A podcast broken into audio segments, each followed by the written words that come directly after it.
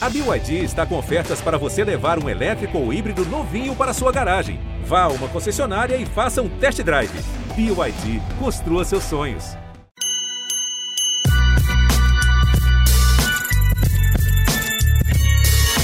Salve, salve, fiel! Estamos chegando com mais um GE Corinthians, o seu podcast exclusivo do Coringão, aqui no Globo Esporte. Eu sou Pedro Suaide e hoje estou muito bem acompanhado de Ana Canhedo e Careca Bertralha para analisar a estreia do Coringão na temporada. Chegou depois daquela, aquele longo janeiro, né? Que a gente sempre fica na expectativa, sempre fica esperando o time voltar, ver que se as coisas mudam, ver o que não muda, matar a saudade torcedor do Corinthians ainda teve o prazer, né, o, o, gostinho a mais de matar a saudade do Paulinho, que vai ser um dos grandes assuntos desse podcast. Reestreou com a camisa 15 do Coringão, mas pintou muito de 9, né? 9 que agora é do Roger Guedes, não é mais um 2, 3. Enfim, mas dito tudo isso, o Corinthians ficou no 0 a 0 com a Ferroviária na Neoquímica Arena. O jogo nessa terça-noite pela primeira rodada do Paulistão. Próxima partida no domingo, fora de casa contra o Santo André, mas a gente chega lá. Aninha, muito bem-vinda. Queria saber primeiro o que você achou desse jogo, o que você achou dessa primeira, dessas primeiras impressões do Corinthians em 2022. E aí, Pedrão, fala fiel, careca. É, o 9 que ainda não veio, mas que agora está nas costas do Roger Guedes e que foi praticamente no segundo tempo a função do Paulinho, quase, cara. Então, aí uma cena é, complexa dessa questão do camisa 9. Mas é, gostei de algumas coisas da estreia, não gostei de outras. Não gostei, por exemplo, do fato que foi um 0 a 0 né? Acho que o Corinthians até teve chances para vencer esse jogo. É, aquela, algumas coisas se repetem, né? Renato Augusto segue dispensando comentários, enfim. É, a estreia do Paulinho muito boa, tenho certeza que o Careca tá louco para falar horas sobre ele mas realmente mostrou a que veio, essa questão dele é, pisar na área, ter, ter, chances, né? Ele foi, acabou sendo o maior finalizador do time, mesmo entrando no segundo tempo, foram seis finalizações com ele. Então, vejo algumas coisas muito promissoras nesse time, alguns velhos problemas, e aí o desafio de sempre do Silvinho de convencer a torcida, enfim, de provar que, que pode ser aí o, o técnico do Corinthians por toda a temporada de 22 só está começando, acho que tem muita coisa ainda para acontecer. Mas a gente já viu, né, Ana? Já sabe que realmente o Silvinho vai ter que suar para convencer a torcida, porque não é fácil. E, bom, alguns dizem que uma parte da torcida tem muita boa vontade com eles, com ele, outra parte diz que a galera tem muita má vontade. Às vezes não é nenhum nem outro, mas enfim, não é nem esse o ponto. Careca, como a Aninha bem falou, até antes da gente começar a gravação, a gente já estava falando de Paulinho, já estava elogiando ele aqui, comentando que, meu, realmente pode ser outro time, abre um novo leque de possibilidades a chegada dele. E você que estava lá na arena, imagino que tenha gritado muito na hora que ele entrou ali no segundo tempo, pela transmissão, o Premier deu para ouvir um frisson vindo das arquibancadas na hora que ele pisou no gramado, deve ter sido emocionante. Bem-vindo. Fala, Pedrão, fala, Aninha, é sempre um prazer estar com vocês, fala, Fiel. Primeira rodada, né, a gente matou um pouco das saudades do Corinthians, e a gente acaba saindo até um pouco frustrado né, do, do estádio, porque quer a vitória, quer gols, né? E acho que o Corinthians jogou para isso, merecia é, ganhar o jogo. Não foi um primor de jogo, mas também não acho que foi um jogo péssimo, como escutei vários comentários. É... O Corinthians teve bons momentos no jogo, acabou demorando muito para finalizar, né? Mas conseguiu ali empurrar a Ferroviária para trás Importante não ter sofrido praticamente nada, né? O Cássio praticamente não trabalhou no jogo, mas como disse, saiu um resultado um pouco, saiu um pouco frustrado pelo, pela falta do gol.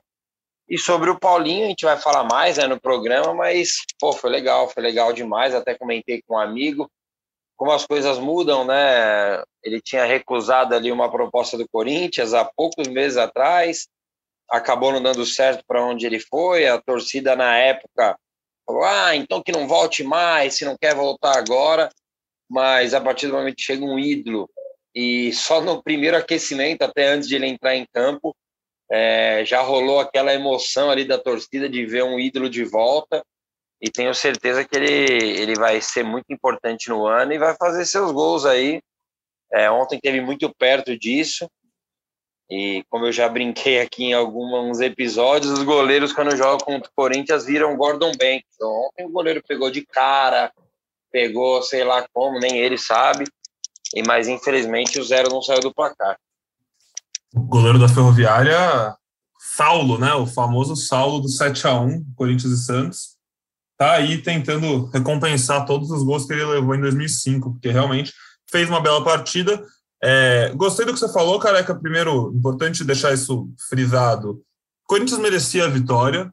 Ferroviária se defendeu e, enfim, se defendeu bem. O goleiro fez uma ótima defesa. O futebol nem sempre é justo, faz parte e acontece. Realmente o 0 a 0 podia ter acontecido, mas Corinthians mereceu a vitória, criou para vencer o jogo e não venceu. Beleza. Tiveram problemas? Tiveram. Acho que antes de falar desses problemas, acho que tem algumas coisas que a gente pode falar de positiva. Primeiro, uma coisa que a gente criticou muito ano passado, Silvinho, e esse ano, para mim, foi a melhor surpresa de ontem, foi como os laterais foram bem usados. Ontem o Fagner, para mim, jogou muita bola, foi assim, uma das melhores partidas do Fagner em bastante tempo, eu achei. E eu gostei muito do jogo do Piton. O cruzamento do Piton é de muita qualidade, a gente já sabia disso. Tudo bem que foi um jogo onde ele não foi, não foi né, muito testado lá atrás, mas com esse time cada vez mais ofensivo, com mais peças ofensivas, ter um lateral que sabe cruzar, e ainda mais com o Paulinho chegando na área, como foi no segundo tempo, numa das melhores chances de cabeça com o Paulinho, ter um lateral como o Piton que consegue botar a bola precisamente na cabeça dos jogadores que estão lá, pode ser um diferencial muito bom. Então, queria primeiro destacar esse ponto positivo, os laterais chegando mais perto da linha de fundo, mais participativos com o sistema ofensivo, e pode ser uma surpresa boa. É, que mais vocês viram de bom? Enfim, se quiserem falar sobre isso também, e já ir entrando mais no papo sobre o jogo e suas Cara, opiniões. O cruzamento de arco de Lucas Piton.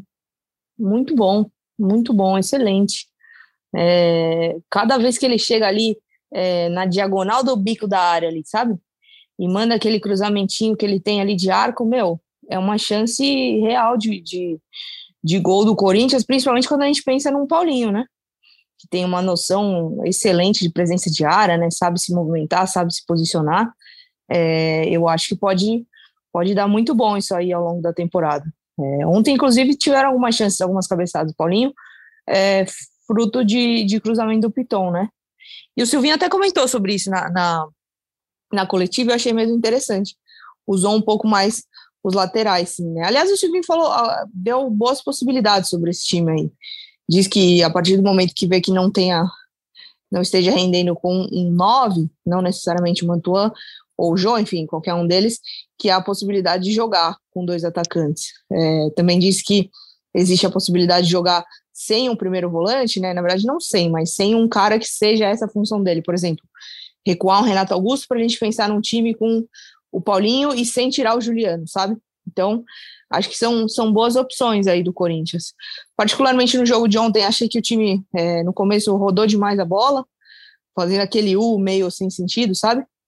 Mas depois é, conseguiu evoluir. Eu acho que essa evolução ela costuma passar muito pelo Renato Augusto, né? Quando ele consegue organizar o jogo, quando ele entende o jogo e ele entende facilmente o que está acontecendo, eu acho que o Corinthians cresce muito.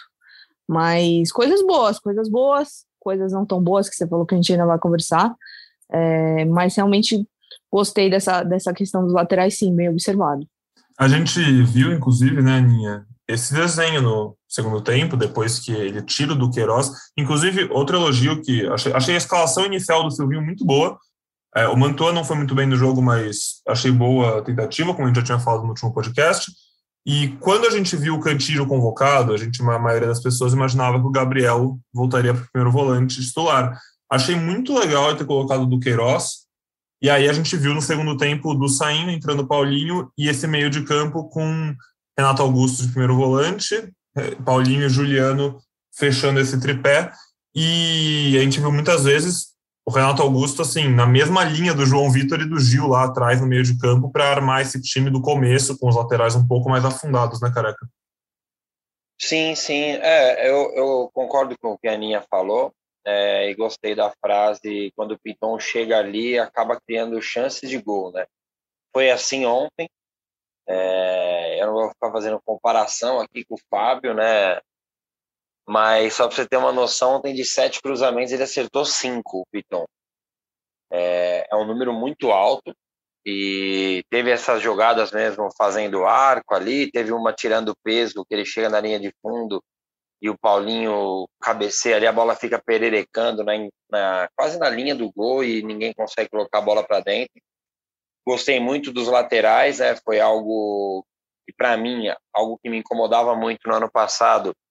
É, o Corinthians conseguiu fazer isso mais no segundo tempo, porque também a, o, a Ferroviária baixou bastante as linhas, mas já, mas no primeiro já tinha rolado um lance com o Piton lá, que ele chega na linha de fundo, numa ultrapassagem. Tem um lance muito bom do Renato no segundo tempo que o é, eu não sei, eu não sei se era o GP já ali, ele sai da posição, o lateral vem junto, o Fagner entra e o Renato descasca para ele, ele, ele consegue uma boa chance no, no pela direita, ele finalizou ontem de pé esquerdo também, então acho que o Corinthians teve algo, algumas coisas positivas, é, como disse, merecia a, a vitória, mas é, infelizmente algumas coisas de negativo que já vem de 2021 se repetiram, é, achei que o Corinthians foi lento na transição, assim, que entra também no que a Aninha falou, aquele U, né, de ficar tocando, tocando, tocando, e acho que faltou movimentação. E daí, é, sem o Jô, quando joga o Mantuan, né, como jogou ontem, eu acho que a gente poderia ter aproveitado melhor isso aí. Mantuan, Roger Guedes e William trocar mais de posição, mas não, ah, agora vai você para o canto, eu fico aqui de nove.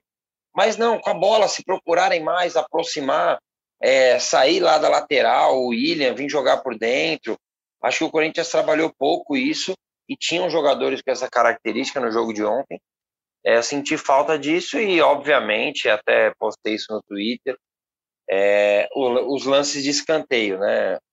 É, ontem o Corinthians é, teve 12 escanteios. Eu, infelizmente, eu cheguei muito tarde do jogo, né? e hoje não não consegui, eu teria que ver o jogo inteiro para ver quantos jogadores exato exatamente bateram, mas é, não existe num time profissional, se eu não me engano, foram quatro jogadores diferentes. O Roger Guedes bateu, o William bateu, o Renato Augusto bateu, e eu não lembro se o. Eu lembro, que o, Juli... eu lembro que o Juliano bateu um. Juliano tal. É, só para. Eu vou dar um, um exemplo aqui, quem é de São Paulo vai entender melhor. Mas nos anos 90, se saísse um escanteio em Alphaville e o Marcelinho tivesse no tatuapé, ele ia até Alphaville bater. Porque ele era especialista nisso. E o Corinthians precisa de um cara assim, mano. Não pode. Sabe o que parecia ontem? Um time de várzea. Quem tá mais perto do escanteio vai e bate. Pô, não pode. É, num, num, num futebol cada vez mais competitivo, cada vez mais difícil, a tal da frase que não tem bobo no futebol você tem 12 chances de, de escanteio. Pô, e você não conseguir criar uma chance perigosa nesses 12, fica com um gostinho de tipo, pô, será que não dá para treinar mais, fazer uma variação? Até o Corinthians tentou uma jogada ali que o Pedrão lembrou é, pré-programa aqui, acabou não dando certo, né? É, aquela jogada que batia curto, e daí o Roger Guedes passava atrás do William, o Piton também passou, tendo três opções, ou uma bola no Roger, ou uma bola no Piton, ou até o William mesmo driblar e chutar, que foi algo que aconteceu em alguns escanteios.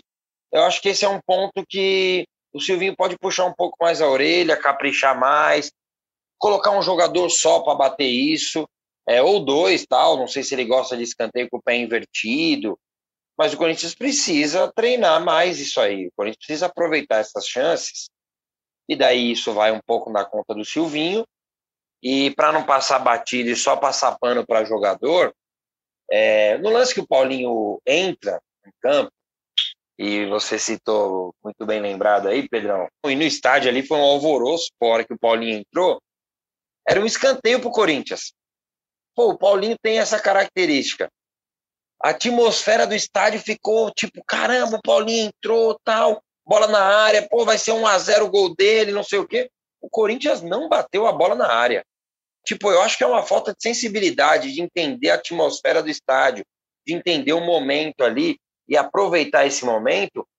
E o Corinthians tocou a bola de lado, daí pra, foi um escanteio do lado esquerdo, a bola atravessou para o lado direito, resumindo, não colocou a bola na área. Então, assim, não adianta a gente só falar, ah, o Silvinho, o Silvinho, o Silvinho, e eu não vou ficar aqui fazendo campanha de que, ah, o Silvinho tem que sair, ele é o treinador, o Corinthians decidiu isso, e nós vamos torcer para que melhore. Só que, assim, pontualmente, eu acho que a gente tem que trazer algumas coisas que tem condições e precisa melhorar, porque o sarrafo subiu e o Corinthians vai ser cobrado agora em cima da qualidade dos jogadores, uma pré-temporada, e daqui três, quatro jogos, porque não podemos esquecer que ontem era a estreia, é, o Corinthians vai ser cobrado para apresentar mais, porque ontem várias chances, sim, o goleiro fez vários milagres, mas muitas dessas jogadas foram mais ali no abafa, né? E o Corinthians precisa e pode mais que isso. As principais chances realmente foram mais, mais por acontecer do que por terem sido criadas. Eu gostei muito do que você falou sobre os escanteios, careca. O Corinthians tem que aproveitar Paulinho e o João Vitor, né? O João Vitor, cara, a impulsão dele, inclusive já vale o destaque para ele de novo. Ontem, no fim do jogo, a Ferroviária estava puxando um contra-ataque. O ponto da Ferroviária falou: Ah, vou botar na frente aqui que ele deve estar tá cansado. cara, o João deu um pique. Tá maluco, ele, é, ele é muito rápido, tem perna muito comprida. O João Vitor vai fazer uma baita temporada e joga muita bola. E, enfim, no estádio, Pedrão, no estádio, mano, sabe por que até eu, eu pensei ali na hora, sabe quando você tem um puta goleiro seguro assim, vai, o Cássio nas épocas boas, né, porque o Cássio vem, não vem de uma boa temporada, né, no ano passado, sabe quando você viu o cara ali de fora da área, você no estádio, só, ah, pode chutar, pode chutar que ele vai pegar. O João, mano, é de uma, tipo, é, a imposição física, assim, e ontem ele fez um outro um bom jogo, o Gil também, ele, pô, ele acha uma bola ali de três dedos pro Fagner, já no final do jogo. É, pô, o João vive um momento assim, pô, muito bom, alto nível, jogou muito ontem.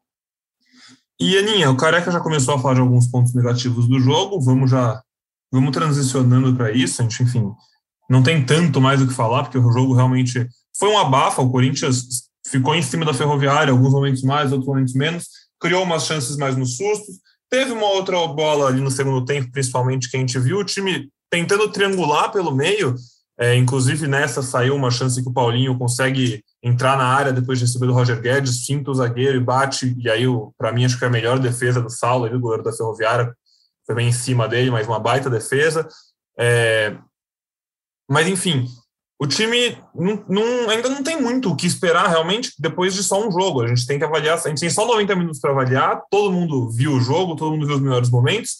É, outra coisinha que me agradou um pouco foi exatamente o que o Caraca falou. Ele sentiu falta de ver mais movimentação, os atacantes é, se aproximando com a bola. Sem a bola, teve um momento ou outro que o William e o Roger Guedes caíam pelo mesmo lado. Eu tenho a impressão que para o lateral que está desse lado deve ser um pesadelo quando isso acontece. Então, uma coisa que pô, pode acontecer mais, a gente pode ver mais. O William, a gente até agora também não falou muito, mas fez mais uma partida muito boa. É, ele está se soltando cada vez mais. Ele realmente é muito mais rápido do que os outros jogadores. A gente já falou isso muitas vezes e vai falar isso mais muitas vezes, porque não tem como, vai ser um destaque praticamente todo jogo da temporada. Mas queria ouvir de você, Aninha, mais impressões. Tem mais alguma coisa que te incomodou, que te encheu os olhos durante essa partida? Ah, eu acho que, assim, é, eu acho que o Silvinho, quando ele fala em potencializar o que o jogador tem de principal característica, eu acho que ele tem que levar muito a sério isso. E, na minha visão, o William não é um finalizador. Ele é um jogador de velocidade com um drible acima da média. Então, acho que o Corinthians precisa se montar, se montar em cima disso, entendeu? De potencializar é, que o William faça essas jogadas de velocidade para levar o time para o ataque e use muito bem esse drible, porque na minha humilde opinião ele não é o dos melhores finalizadores do time. Então acho que, que passa por aí também. Eu vi não só um jogando do lado do outro, mas eles inverteram em algum momento, eles inverteram o lado também, né? Acho que é, pode ser uma arma aí para tentar confundir a marcação. Fato é que é, o Corinthians tem um meio campo e um ataque muito bom. Acho que é, não, não queria concordar com o Silvinho, mas concordando um pouco, a tendência é que as coisas melhorem, né? Foi só o primeiro jogo da temporada, enfim. Quando a gente pensar num Paulinho nesse time, é, bem fisicamente, né? O próprio William é, vai melhorar fisicamente também, Renato. É, acho que a coisa pode, pode fluir, sim, né? E aí a gente está falando de um, de um Corinthians que vai demorar para ter os campeonatos, né? Então vai poder voltar as atenções para o Campeonato Paulista. Acho que tem muita coisa boa para acontecer. Realmente achei que no começo é, foi um pouco surpreendido pela Ferroviária, de certa forma, ali, é, uma marcação alta, enfim. A Ferroviária ficou, ficou, mais com a bola no começo do jogo, né? Mas depois o, o Corinthians conseguiu neutralizar. Se eu tivesse no lugar de Silvinho, eu faria uma escalação mais jogo a jogo, sabe? Analisando características do adversário, enfim. Não, não ficaria fixa numa, numa escalação, não ficaria fixa num modelo de jogo. Muito porque, por exemplo, vai ter adversários que de repente ele consegue implementar mais cedo essa questão de, de não precisar ter um volante, entre aspas, não brucutu, porque o Duqueiroz não é um volante desse tipo, mas não precisar ter um primeiro volante poder revezar um pouquinho mais ali no meio campo para manter Paulinho, Renato e Juliano juntos. Então, no ataque também não necessariamente voltar com o jogo direto quando ele estiver apto, não sei. Acho que tem algumas possibilidades aí, e se eu fosse o Silvinho, eu não ficaria presa exatamente numa ideia, sabe? Concordo. É, você falou do Paulinho, só para a gente também dar o serviço aqui para o torcedor. O Paulinho não foi titular, né? Segue voltando de essa recuperação física, há muito tempo sem jogar. Enfim, o Silvinho falou depois do jogo que pretende dar mais minutos para ele, mas ele ainda não tem um prazo para poder voltar a ser titular. Mas para mim, Aninha, perfeito. É, como diria o poeta, né, careca? Muita hora nessa calma. Primeiro jogo do ano. Libertadores chega em abril. Paulista, só se nenhuma coisa muito absurda acontecer, o Corinthians vai passar de fase, vai chegar no mata-mata, o time vai se formando. E, enfim, se o time de ano passado tinha problemas, a gente não podia também imaginar que no primeiro jogo desse ano todos os problemas iam estar resolvidos. Não, com certeza. É, a gente comenta aqui pontualmente, né, mas sempre pensando na evolução e acreditando nisso, né? É, como a Aninha disse, tem muita coisa que dá para ser feita com esse elenco. É, ontem, novamente, ele teve pouca variação, né, tática, a hora que ele tirou o Mantuan, automaticamente o Roger foi para lá, aí depois mudou um pouco com o Paulinho, né, porque ficou os dois ali quase como dois atacantes, né, não como um nove, mas como dois atacantes, e sem pressa com o Paulinho, obviamente, e ontem ele mostrou isso, que ele vai ter que jogar, e claro que a gente não vai simplesmente esquecer a importância do Juliano, o que ele jogou no passado. Até acho que existe a possibilidade de jogar junto toda essa galera e jogar sem um 9. Mas ontem foram mais de 30 cruzamentos na área, né? Fora os escanteios e e obviamente que entra mais torcida do que crença, mas o Jô tá no elenco, já que o tal 9 e hoje é do Roger Guedes, como você citou, a camisa, né? O 9 não veio, o Jô tá lá, é, treinando, recebendo salário e precisa ser utilizado. Se o esquema for esse, ele vai ter que jogar. Porque eu tinha a esperança do Mantuan ser utilizado quase como com 8,5, né? Que o Silvinho mesmo disse. Mas quando ele saía da área, ninguém entrava naquele buraco e o falso 9 é isso. É, então, acho que ontem ele foi mais nove mesmo do que falso nove. E acho que nesse esquema o jogo vai acabar jogando. Espero que é, se prepare bem, que também não tenha pressa, igual ele citou do Paulinho, né? Porque o Jô acabou pegando a Covid, né? Não, perdeu alguns dias ali de treino. Sem pressa também para colocar o Jô, deixar ele da melhor forma possível para ele ajudar naquele último terço de campo, se o Jô não é aquele cara de 2017 que conseguia atacar os últimos 30 metros ali, né, como foi é, num, num, gol que ele fez contra o Flamengo lá, o pênalti que ele sofreu contra o Palmeiras, mas que seja um jogador de no, nos últimos 10 metros ali, né, ajudar fazendo um pivô, principalmente quando o Roger se aproxima e ontem o Roger cresceu de rendimento quando tinha o Paulinho ali também perto dele. Então, isso é utilizar bem as características dos jogadores. E o jogo vai acabar jogando porque o Roger precisa dessa referência.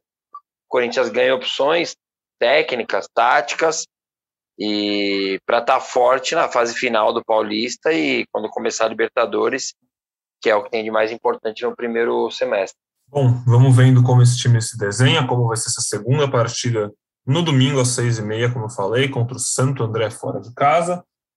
É, já encaminhando nosso papo aqui para outro assunto, falando sobre o mercado da bola, como você citou a busca pelo 9, a Aninha também falou no começo, e citou o Jô agora.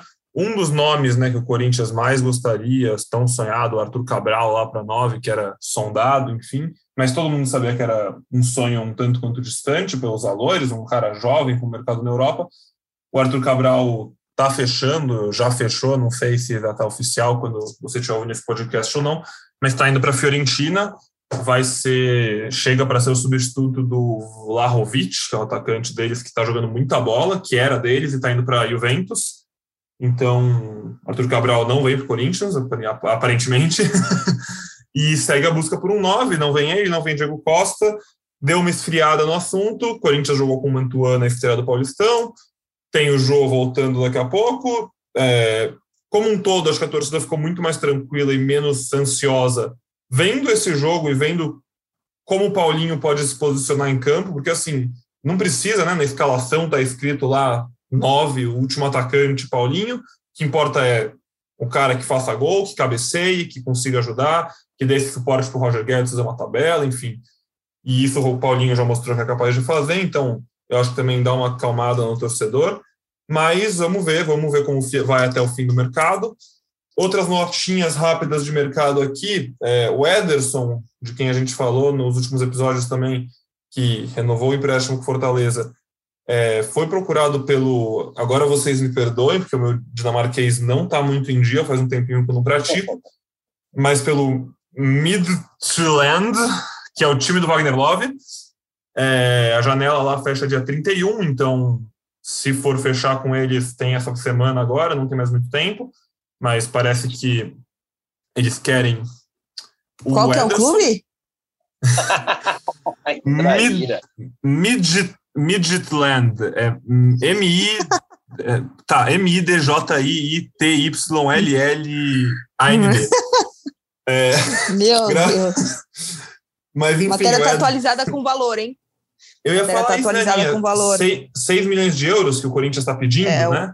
O, o Corinthians pediu 6 milhões de euros, 36,6 milhões de reais, mais ou menos, na cotação de hoje. E aí os intermediários que estão envolvidos nesse negócio acham que para esse Midland esse valor é um pouco alto, né? Então estão vendo com outros clubes também. Não sei se, se esse negócio vai virar, não. Ele, Veremos esse time é da, da Dinamarca, né? Tem um monte de brasileiro lá. Tem é... seis, sete brasileiros no time, é. O Marrone, né, que era um jogador bem promissor aqui do Vasco e tal, tá lá. É... Então, acho que assim, obviamente que não é um time de primeira prateleira da Europa, talvez nem segunda, sei lá se terceira. É um time para servir de ponte, né? Assim como o Arthur Cabral estava lá no Basel e tal. E esse tipo de negociações, é... eu sou sempre a favor, assim, é, o Corinthians não tem muita fama de negociar bem, não, os seus jogadores, né? Mas já que ele está emprestando grátis pro Ed, é, o Ederson para o Fortaleza, que é um possível rival, por que não na, na, Libertadores, eu acho que é interessante o Corinthians, se o, esse nome que eu não vou arriscar falar, não tiver esse dinheiro, tal, que o Corinthians tente negociar e vender só uma parte, já que confia no Ederson, né? O Ederson é um moleque de 21 anos, promissor, assim, forte, né? Já teve interesse, sonda, sondagem do Newcastle, até para entrar no assunto, né? Newcastle, o Newcastle está tentando agora contratar o Bruno Guimarães, que o Atlético Paranaense vendeu pro pro Lyon. O Atlético manteve 20%, que acho que é o segredo quando você vende para um mercado abaixo na Europa é manter porcentagem. Se ele for vendido por 40 milhões é, de euros, como estão falando, o Atlético tem direito a mais 8 milhões de euros. Eu nem lembro por quanto o Atlético vendeu na época. Mas você ganha em outra negociação, você mantém um jogador ali na Europa, porque a gente sabe como funciona de Europa para Europa, né? Não só valores, mas aquela desconfiança que já foi maior com jogadores brasileiros, mas ainda acontece. Putz, será que o cara vai bater aqui, vai querer voltar? Então, assim, acho que é interessante, já que o Corinthians precisa vender, É, e chega para esse time aí e fala: não, beleza, não tem os 40 milhões, 36 aí, como a Aninha disse, é, me dá 20 aí, mas me mantém 30% do jogador numa negociação futura, porque é um jogador que pode usar esse time aí na Dinamarca e dar um pulo maior, como esse é, o Arthur Cabral tá dando, e a Fiorentina ainda não é o primeiro escalão, capaz de dar mais um pulo daqui a pouco, como o Bruno Guimarães, capaz de dar mais um pulo depois do Newcastle. Então acho que é interessante o Corinthians manter uma porcentagem até para um negócio futuro, porque é um jogador que eu gosto, tem uma característica é, de Europa, né, em posição física, chute de fora da área, e pode evoluir lá também. Outro negócio que pode acontecer no futuro próximo, é, que a gente comentou, que aconteceu ao vivo, enquanto a gente gravava o nosso último podcast, o André Hernan noticiou que o Inter tinha interesse no Gabriel. Durante a Central do Mercado, nossa live diária da Central do Mercado, que você vê no G. Globo é, essa semana, o presidente do Inter confirmou o interesse no Gabriel. É, ainda não temos maiores notícias, maiores detalhes se ele vai, não vai, mas enfim, só atualizando a situação. Gabriel realmente está na mira do Inter, pode ir, pode não ir. Lembrando, o contrato do Gabriel vai até o fim dessa temporada no Corinthians. Dizem que é, o interesse do Inter é de dar um contrato de três anos para ele. E esse, para mim, é um caso que, assim, se vier proposta, tem que vender, porque também se, eu, eu não, não acho que o Corinthians devia renovar com o Gabriel. A gente, no último ano, falou muito sobre ele não não está atuando a nível de ser titular do Corinthians, é um cara um pouco mais velho, e se ele for sair depois de qualquer momento que não seja essa janela, ele sai de graça. Então, assim, vindo uma proposta, eu acho que é um negócio que tem que ser feito. Corinthians, ontem o Silvinho deixou bem claro que o Cantillo é a primeira opção para volante, ele foi convocado para a seleção e o Duqueiroz assumiu a posição.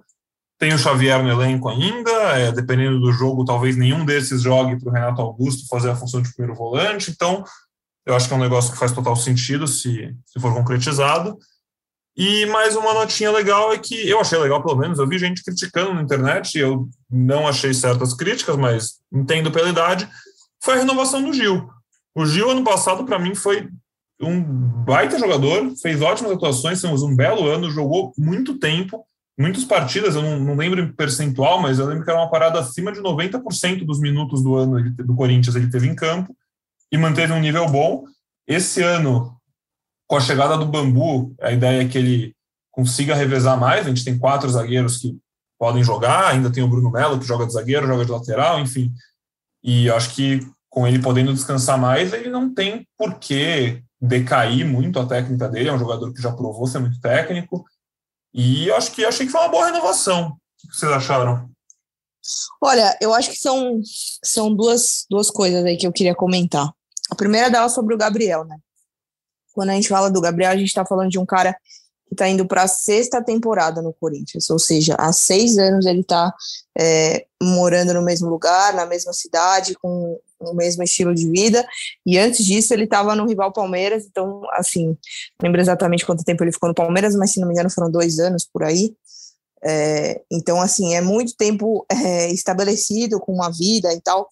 E ele gosta muito do Corinthians. Então, eu acho que essa negociação com o Inter ela envolve outras coisas também. Eu não sei.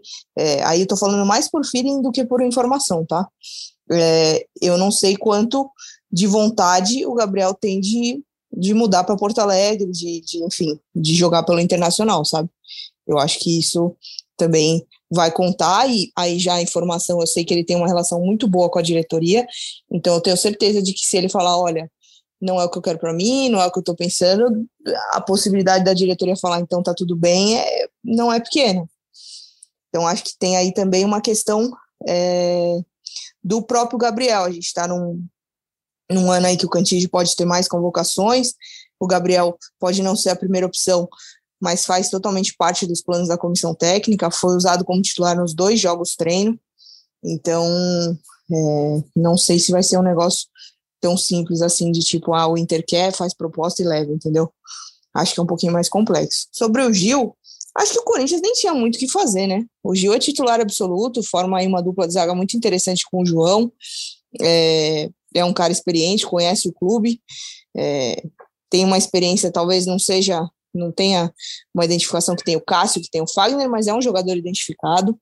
É, então, acho que não, não, tinha muito como. O Duílio renovou o contrato dele até o final da sua própria gestão, né? Final de 2023. É, vejo como natural. Acho que o Corinthians não tinha não tinha muita. Não é questão de não ter saída, porque a gente está falando de um bom jogador, né? Mas não tinha muito muito que fazer ali, não. Acho que foi, foi uma, boa, uma boa decisão. Eu, eu quero linkar um ao outro e vou me aprofundar mais na parte do Gabriel. É, não discordando de vocês, assim, mas um sentimento que eu tenho. É, primeiro, assim, se o Gil renovou e o Gabriel ainda não, isso mostra um pouco do que pode acontecer no final do ano, caso o Gabriel não saia para o Inter.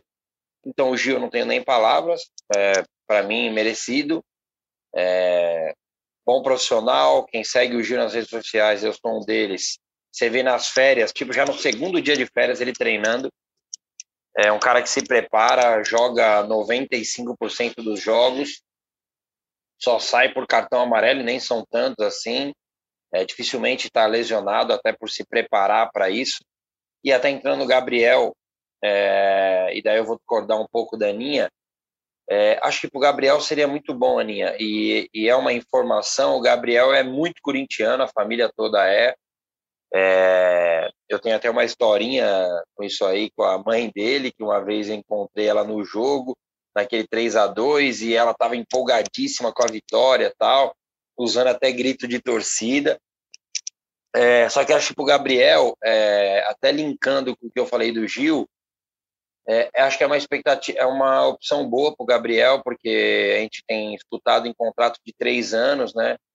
É, se o Corinthians tivesse interesse em uma renovação, já teria procurado o Gabriel. Então, assim, mesmo ele sendo corintiano, é, mesmo ele tendo identificação com a torcida, e a torcida precisa saber separar o Gabriel numa temporada ruim é, do Gabriel que nunca deixou de correr, que nunca deixou de se dedicar. Ele também é um cara parecido com o Gil, que sempre mostra treino é, nas férias tal para chegar bem. Nem sempre joga bem. Na verdade, no ano passado ele jogou, teve mais jogos jogando mal do que bem. Mas isso não é uma opção do jogador. O cara não faz de sacanagem e o Gabriel precisa de respeito é, pela identificação que ele tem. Então, acho que no e discordando do, do, termo que usou o Pedrão, eu acho que não é nenhuma venda, viu, Pedrão? Eu acho que é mais abrir mão dos salários se realmente chegar a proposta do Inter. É, o Inter não vai comprar o Gabriel, tenho certeza disso. É, o Inter só vai pedir uma liberação mais cedo é, e o Corinthians, o que teria de lucro disso é abrir mão de um salário que acredito não seja pequeno, né?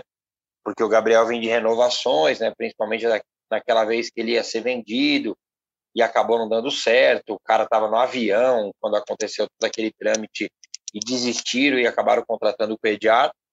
Então, Gabriel, o Corinthians abriria a mão de um salário de um cara que hoje não é titular.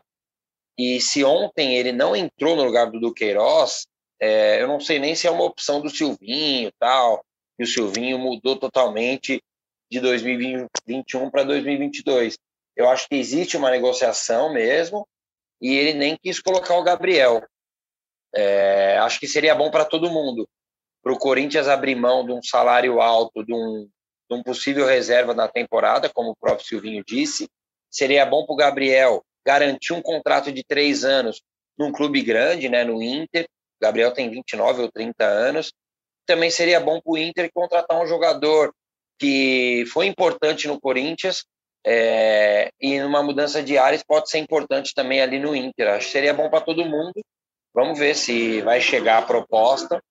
É, se é uma proposta também, acho que o Gabriel não abriria mão de dinheiro é, salarial, assim, eu quero dizer. E acho que pode acontecer, seria bom para todo mundo, sim. Veremos o desenrolar dessa história aí nos próximos dias. Para você ficar por dentro de tudo que rola, como eu já falei, é só ficar ligado na central do mercado do GE, ge.globo. E, bom, mais uma noticiazinha rápida para vocês. O Gustavo Almeida, que era o técnico do Sub-17 do Corinthians, se despediu do clube. Se você ouviu o nosso último episódio, você está bem por dentro de toda a situação da base, o caos que está acontecendo na base do Corinthians. é, um resuminho rápido da situação do Gustavo Almeida. É, depois da saída do Siston do Sub-20, que era o técnico do Sub-20 que treinou o time da Copinha, o Gustavo Almeida foi procurado para ser o técnico do Sub-20, aceitou. Aí ele falou que ia levar a comissão dele, aí brecaram, jogaram ele de volta para o Sub-17, causou um desconforto gigante, e agora ele saiu do Corinthians, enfim. Toda a sorte do mundo para o Gustavo Almeida, que fez um baita trabalho no Sub-17, é um bom treinador. A gente viu bons jogos e nessa Copinha a gente conseguiu ver boas promessas do Corinthians com menos de 17 anos aparecendo.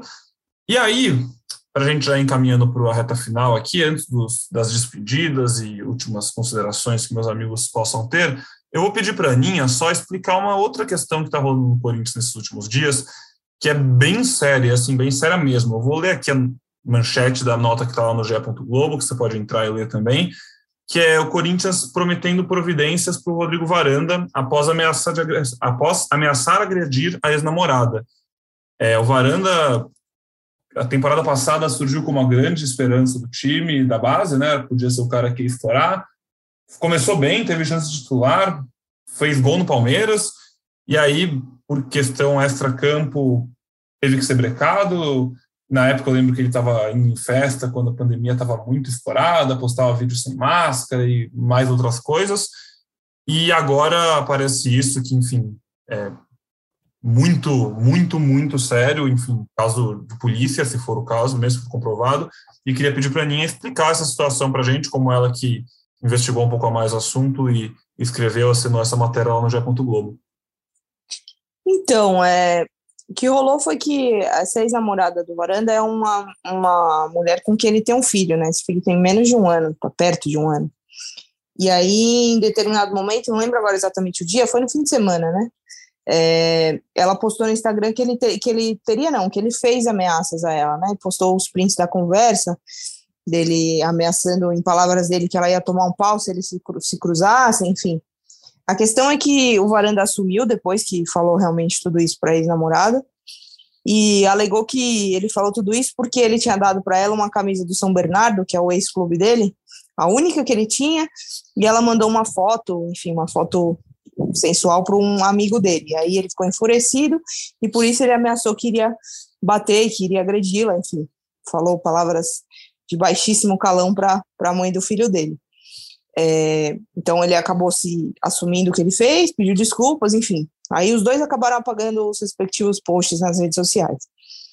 Mas fato é que o Corinthians é, passou um dia inteiro aí atrás do que poderia ser divulgado para a gente na imprensa, quais seriam as providências a serem tomadas, enfim. Fato é que o Varanda está de férias depois da Copinha, assim como todo o elenco sub-20 que participou do torneio. Quando ele se reapresentar, o que o Corinthians promete é tentar, e aí é até complicado falar, porque a gente não sabe exatamente o que vai ser feito, mas tentar educá-lo, no sentido de que entende que é um jogador que ainda está em processo de formação, então vai sentar, vai conversar, é, obviamente pontuar o quão errado e o quão é, perigoso e, e bizarro esse, fazer esse tipo de ameaça, e aí sim, só depois que tiver essa conversa com o jogador, aí, aí sim vai é, estudar a possibilidade de tomar alguma medida mais concreta contra o Varanda, talvez uma multa, enfim, não se sabe ainda o que vai ser feito.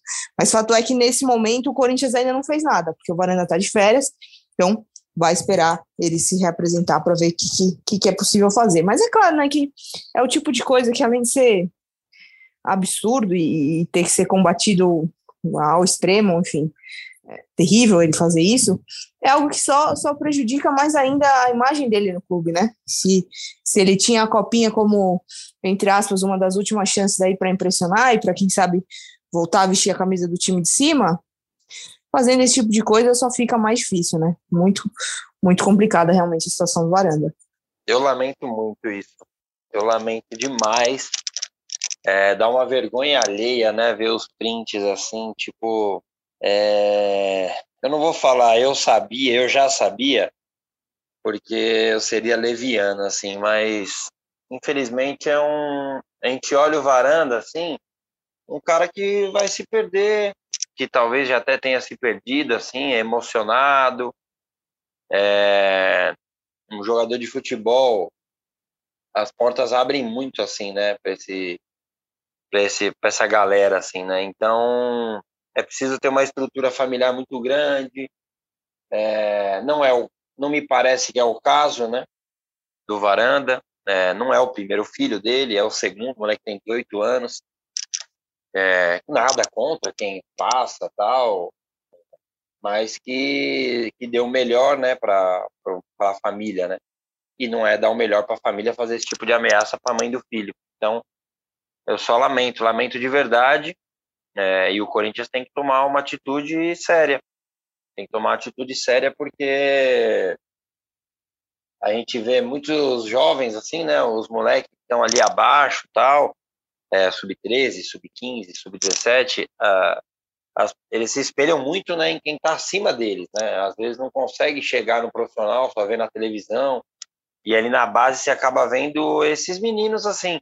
E quando tem uma repercussão dessa, é, isso não é legal. é óbvio, né? Isso. É, então, o Corinthians precisa tra tratar o assunto como muito sério, é, como o assunto merece, e também não é a primeira do Varanda, né? Então, é bom que, que tenha uma conversa, que, é, que tome a melhor decisão até para proteger o, o próprio clube, né? Mas eu fico triste, fico triste porque é um caso de um menino com. E podemos falar que é um menino mesmo, tendo dois filhos, né? É, mas é um caso de um menino que nitidamente você olha que não tem muita. Não tem muita estrutura familiar assim para viver o que ele está vivendo e daí é, é, um desses vários que acaba se perdendo no meio do caminho. É triste, infelizmente é tristeza assim, mas precisa ser tomada alguma decisão e alguma atitude séria para até para a vida do moleque, né, independente do futebol. Boa, careca, é por aí mesmo. Acho que por empatia e por realmente entender que as coisas nem sempre são tão simples, a gente fica com, com dó do Varanda, mas muito além a gente fica preocupado e preocupado com dó da, da mãe do filho dele, da ex-mulher dele. É, o Varanda, beleza, era, tinha tem todo um potencial de ser um baita jogador, já fez belos gols, na Copinha mesmo fez um baita golaço, a gente até comentou aqui numa goleada do Corinthians, mas assim, é, cara, as mensagens que ele mandou, se você quiser, se você entrar lá no ge.globo Corinthians, você pode ler tudo certinho. Eu não vou falar aqui, porque, enfim, como a Aninha bem disse, são de baixíssimo calão e pode também levantar gatilhos para certas pessoas, então quem quiser entra lá e lê. Mas é complicado e Sim, é, é o reflexo do Brasil também, né? Convenhamos, o reflexo de um país que mata mulher, que bate mulher. E também só lembrar e deixar bem claro aqui que não é não é uma simetria, assim, a gente não pode tratar como normal essa simetria do minha ex-mulher, a mãe do meu filho, com quem ele não é casado mais, com quem ele não tem uma relação, e também, mesmo se tivesse, mandou uma foto sensual para outra pessoa. Ah, então o equivalente a isso é eu vou dar um pau em você. Não, não é assim que as coisas funcionam, tá? Se você está ouvindo isso e acha que, ah, pô, realmente, ela mandou mal. É, quem mandou mal foi o Varanda, tá, pessoal? Muito, muito, muito, muito mal. Então, é uma nota triste, é um comentário triste, não tem muito mais o que falar, a gente tem que ver como. Pensando aqui que é, é um podcast, o GE Corinthians e não o GE Varanda, a gente vai ver o que o Corinthians vai fazer nos próximos próximas semanas, quando ele voltar de férias. Vamos falar mais sobre esse caso, porque algum desenrolar ele vai ter, nem que o desenrolar seja não acontecer nada, o que seria ridículo. E a gente volta falar desse assunto quando tiverem novas notícias. É, por hoje a gente vai ficando por aqui. Careca, Aninha, tem seus comentários finais, sei lá, Deus, depois dessa estreia do Coringa na temporada. Depois do podcast voltar, agora o podcast está de volta com um jogo para comentar. E agora que assim seja até o fim do ano com muito jogo.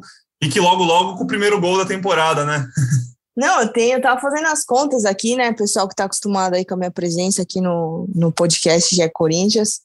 Essa temporada aí, mais sete jogos antes de ficar fora por muitos e muitos meses. Então vamos aproveitar aí esse período de, de começo de Paulista, enfim, vou pegar aí essa fase de grupos. Acho que nem, nem completa a fase de grupos, né? E depois ficarei ausente, sentirei saudade de vocês mas deixa essas despedidas pro final de fevereiro, tá bom? E vamos torcer aí por Corinthians fazendo muitos gols, jogando é, bonito, que é isso que a gente quer ver é, nas próximas rodadas. Valeu, gente. Valeu, Aninha. Careca, um abração, amigo. Valeu, amigo. Tamo junto, Aninha. Descansa. Beijo na Mariazinha. E é isso, Fiel. Vamos esperar o próximo jogo para sair o gol e quem sabe a vitória. É... E vamos mais um ano aqui falando sobre o Coringão no podcast. Boa, careca. Mariazinha ainda nem chegou, mas já está dando muito trabalho para a Aninha e cada vez mais.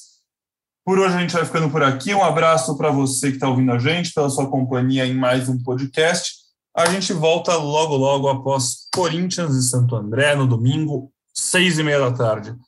Aquele abraço.